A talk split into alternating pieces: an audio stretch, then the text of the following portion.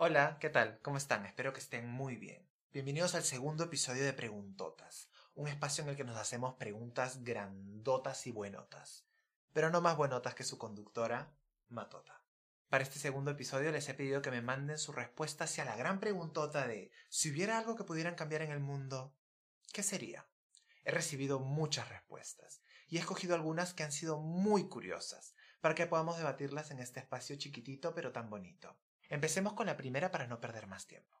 Hola Matota, ¿cómo estás? Mi nombre es Ale y sin duda algo que cambiaría en el mundo sería el conformismo de las personas porque pienso que no nos deja avanzar como sociedad. Hola Ale, espero que estés muy bien. Muchas gracias por tu respuesta. El conformismo de las personas que no nos deja avanzar. Terrible. ¿Cuántas veces hemos sido espectadores de una situación indignante en la que no actuamos por el simple pensamiento de, "Ah, es que así es.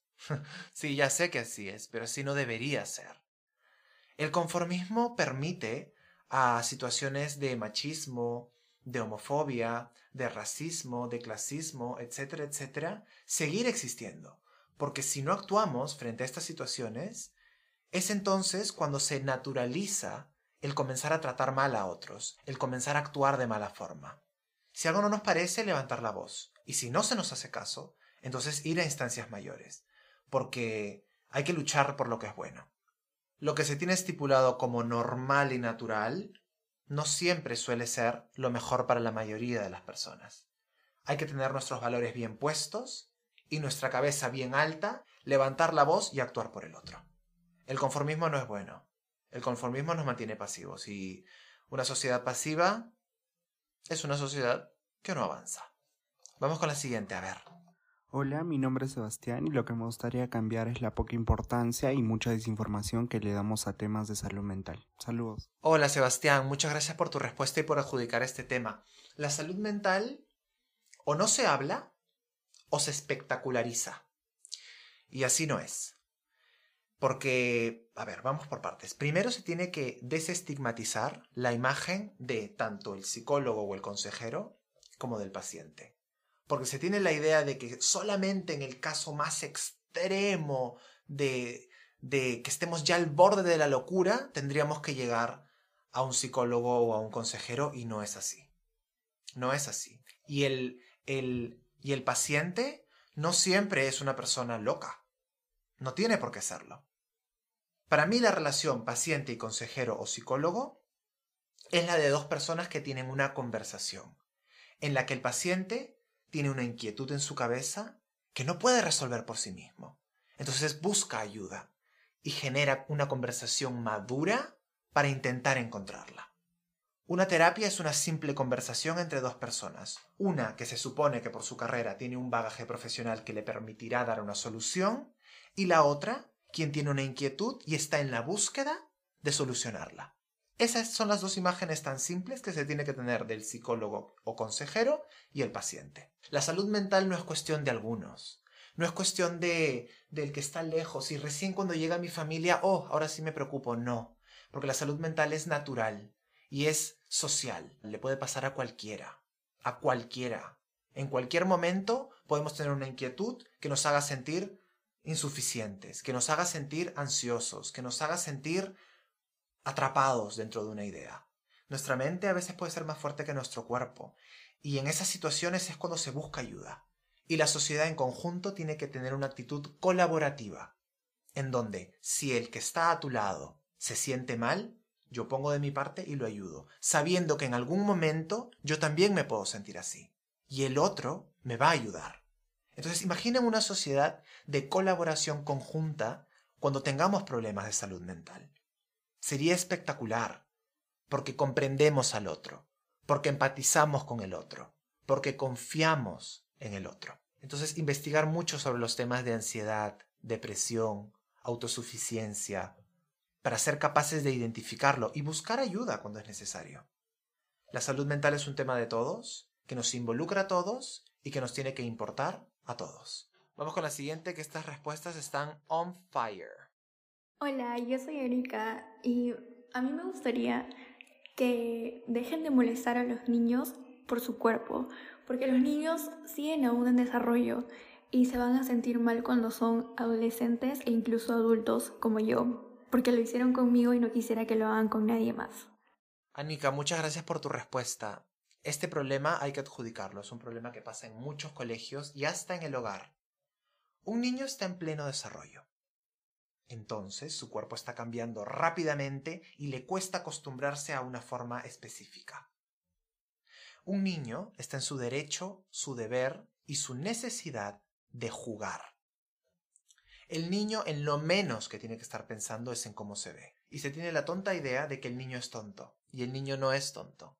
El niño aprende de todo. El niño está expuesto a una serie de situaciones en las que interactúa con ellas como una esponja. Lo absorbe todo, lo bueno y lo malo.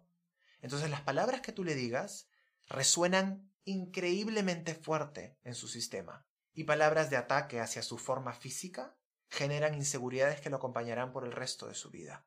Tener mucho cuidado con lo que se le expone y con lo que se le dice. Un niño tiene que estar pensando en los amigos que hace, en los trabajos de clase, en, en encontrarse a sí mismo, en desarrollar su propia personalidad, no en cómo se ve, no en si está un poco más gordita o si el polo no le queda. Por favor, por favor. Palabras como estas repercuten directamente en su autoestima, en la participación que pueda tener en clase, en si quiere seguir yendo o no al colegio, en si se atreve a involucrarse en nuevos círculos sociales, en el propio valor que se da a sí mismo y cómo se compara con otras personas, llegando en casos a sentirse inferior a otros compañeros que cumplen con, entre comillas, el canon de cómo debería verse un niño lindo. Por favor, y hay que educar mucho también a nuestros niños, hermanos menores, primos menores, haciéndoles saber que cómo se ven no tiene por qué importar a la hora de generar relaciones o de definir tu propio valor. Porque un niño es valioso por sí mismo, por ser, por simplemente existir. Vamos con la próxima, que me están fascinando, me están fascinando. Los quiero un montón, de verdad sus respuestas son muy nutritivas. Hola Matata, mi nombre es Nayel y yo quisiera cambiar en el mundo el juzgar a las personas a raíz de la primera impresión que éstas dan. Personalmente me pasó en el instituto, en la primera semana de clases después de venir de la virtualidad. La gente empezó a juzgarme en el salón porque solamente no hablaba con ellos. Eh, decían que era social, que no querían juntarse conmigo porque no les iba a responder, cosas que es totalmente mentira porque soy una persona muy sociable el hecho de que no los conociera y de que no quisiera incomodar al hablar con alguien, eh, no, hace, no da razón para que digan que soy una persona social o muy reservada. Uy, alerta Perú, Nayeli, alerta Perú. En Perú, ¿qué costumbre tenemos? Vemos a alguien e inmediatamente decimos, es tal cual, le gusta esto, le gusta lo otro, su vida es así, no me puedo juntar con él o ella. Y así no es. Porque entonces nos limitamos. Limitamos las relaciones que podamos crear. Limitamos el aprender nuevos valores. Limitamos aprender de nuevas experiencias. Limitamos conocer nuevas personas. Limitamos generar relaciones que pueden ser muy nutritivas para nuestra vida, muy valiosas. Me gustaría ejemplificarlo con un caso mío. Yo conocí a mi mejor amiga en la calle caminando por la calle. Simplemente se acercó a mí y me dijo hola. Y a partir de ese momento he creado una de las mejores relaciones que he tenido en mi vida. Porque, a ver, que nosotros como seres humanos, frente a una situación nueva, creemos juicios es normal y natural.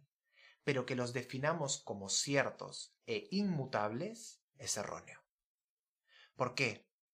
porque entonces definimos verdades sobre situaciones que desconocemos y comenzamos a etiquetar a personas con adjetivos que pueden no ser ciertos. Hay que tener muchísimo cuidado.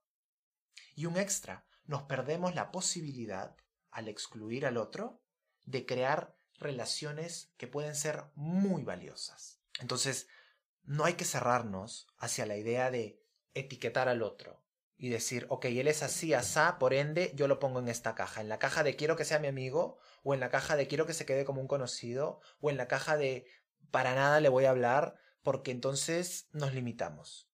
Nos limitamos y herimos mucho, porque cuando hablamos del otro sin saber, herimos muchísimo, muchísimo, muchísimo. Estar abiertos a todos, porque somos al fin y al cabo una sociedad. Vivimos juntos en un mismo espacio. Tenemos que compartir. Para algo estamos juntos. Para compartir, para conocernos. No estás en la obligación de ser amigo de nadie, pero sí estás en la obligación de ser un buen vecino, un buen compatriota, un buen ser humano. Un buen ser humano. Que no viva en su individualidad, sino que entienda que es parte de un conjunto y de una sociedad en la que tiene que relacionarse. Relacionarse. ¿Ok? Vamos con la siguiente respuestota. Hola Matota, ¿qué tal? Soy Vanessa y lo que yo cambiaría en el mundo es esta necesidad de algunos de creerse mejores que otros. Creo que desde ahí nacen básicamente todas las cosas malas del mundo, el clasismo, el racismo, el machismo, porque algunos creen que tienen el derecho o la capacidad o no sé qué sé yo de estar por encima de otros. Hola Vanessa, muchas gracias por adjudicar esta enfermiza necesidad que tenemos en el mundo y especialmente los peruanos de tener que sentirnos superiores a alguien más. Porque por más que nosotros sintamos y tengamos esta tonta idea en la cabeza de que hay otros que están por encima de nosotros, no. Nosotros tenemos que estar sí o sí por encima de alguien, no importa quién sea. Y aquí es donde se generan todos los problemas. El sentimiento de superioridad es la madre de todas las discriminaciones del racismo, de la homofobia, del machismo, de la xenofobia, del clasismo, etcétera, etcétera, etcétera. En donde comenzamos a pensar que por ser así o asá, por verme de esta forma o la otra, o por tener más o menos, somos superior al otro. Y así no es. Nadie es superior a nadie. Nadie es superior a nadie. Somos diferentes, distintos, con diferentes capacidades, con diferentes herramientas, con diferentes situaciones. Entonces, el sentimiento de superioridad es muy enfermizo, es muy enfermizo. Bloquea el desarrollo.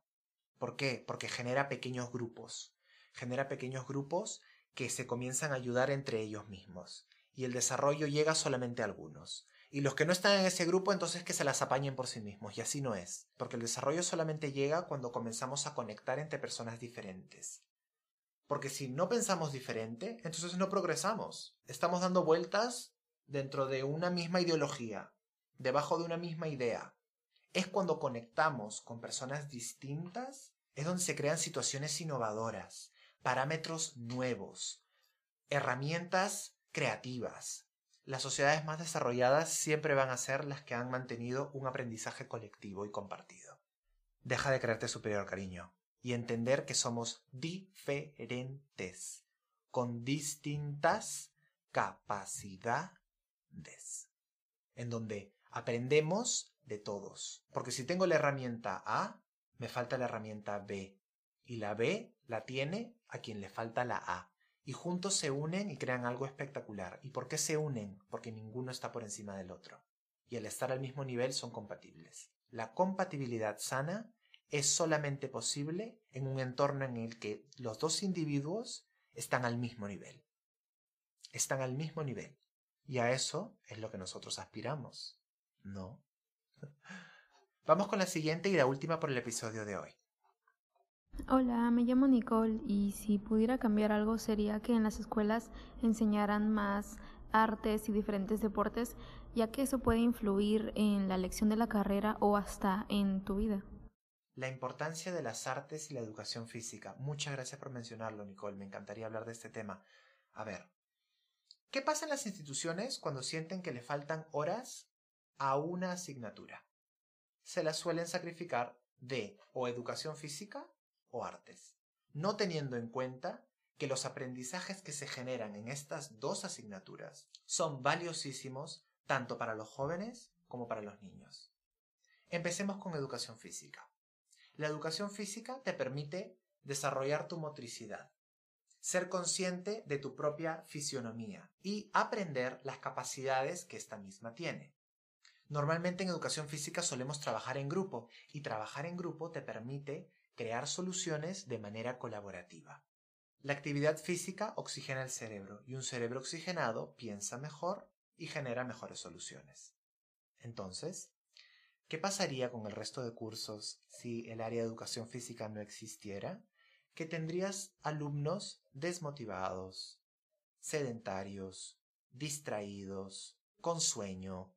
Entonces, hay que darle la importancia que se merece. Hay que darle la importancia que se merece y estructurar las clases de educación física con mucho profesionalismo, con mucho profesionalismo.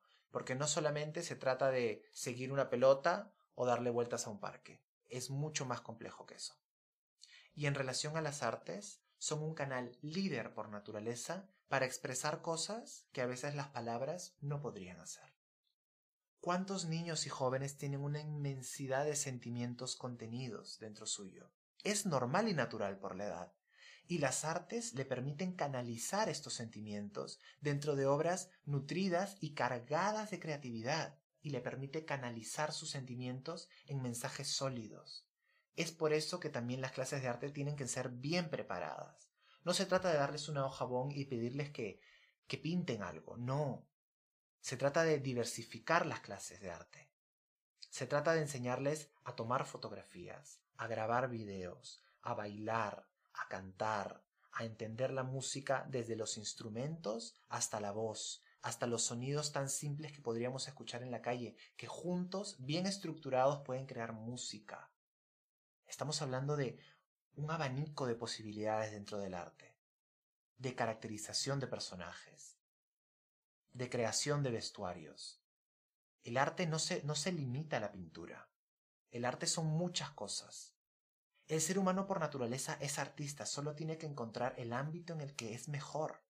Y en el colegio esta área tiene que especializarse en presentar un abanico de posibilidades para que los jóvenes experimenten al máximo todas ellas. Y en la experimentación serán capaces de encontrar cuál es esa área de interés y de desarrollo fructífero.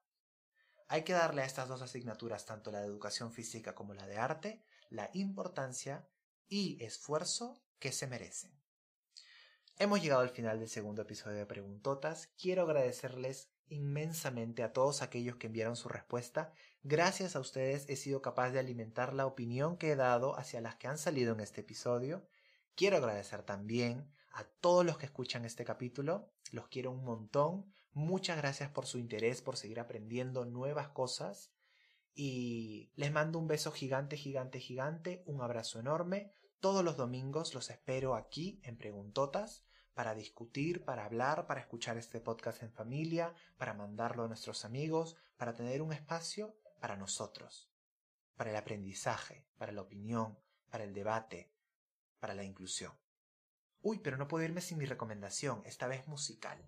Escuchen el álbum Calambre de Nati Peluso. Si les gusta la lucha feminista y les encantaría cambiar la imagen de la mujer hacia una persona más empoderada, potra, poderosa, estoy seguro que este álbum no les va a decepcionar. A mí me fascina, me fascina. Es para bailar, es para cantar, es para enorgullecerse de ser mujer. Entonces, a escuchar, a bailar, a cantar, a empoderarse y los espero en el siguiente episodio de Preguntotas. Bye bye.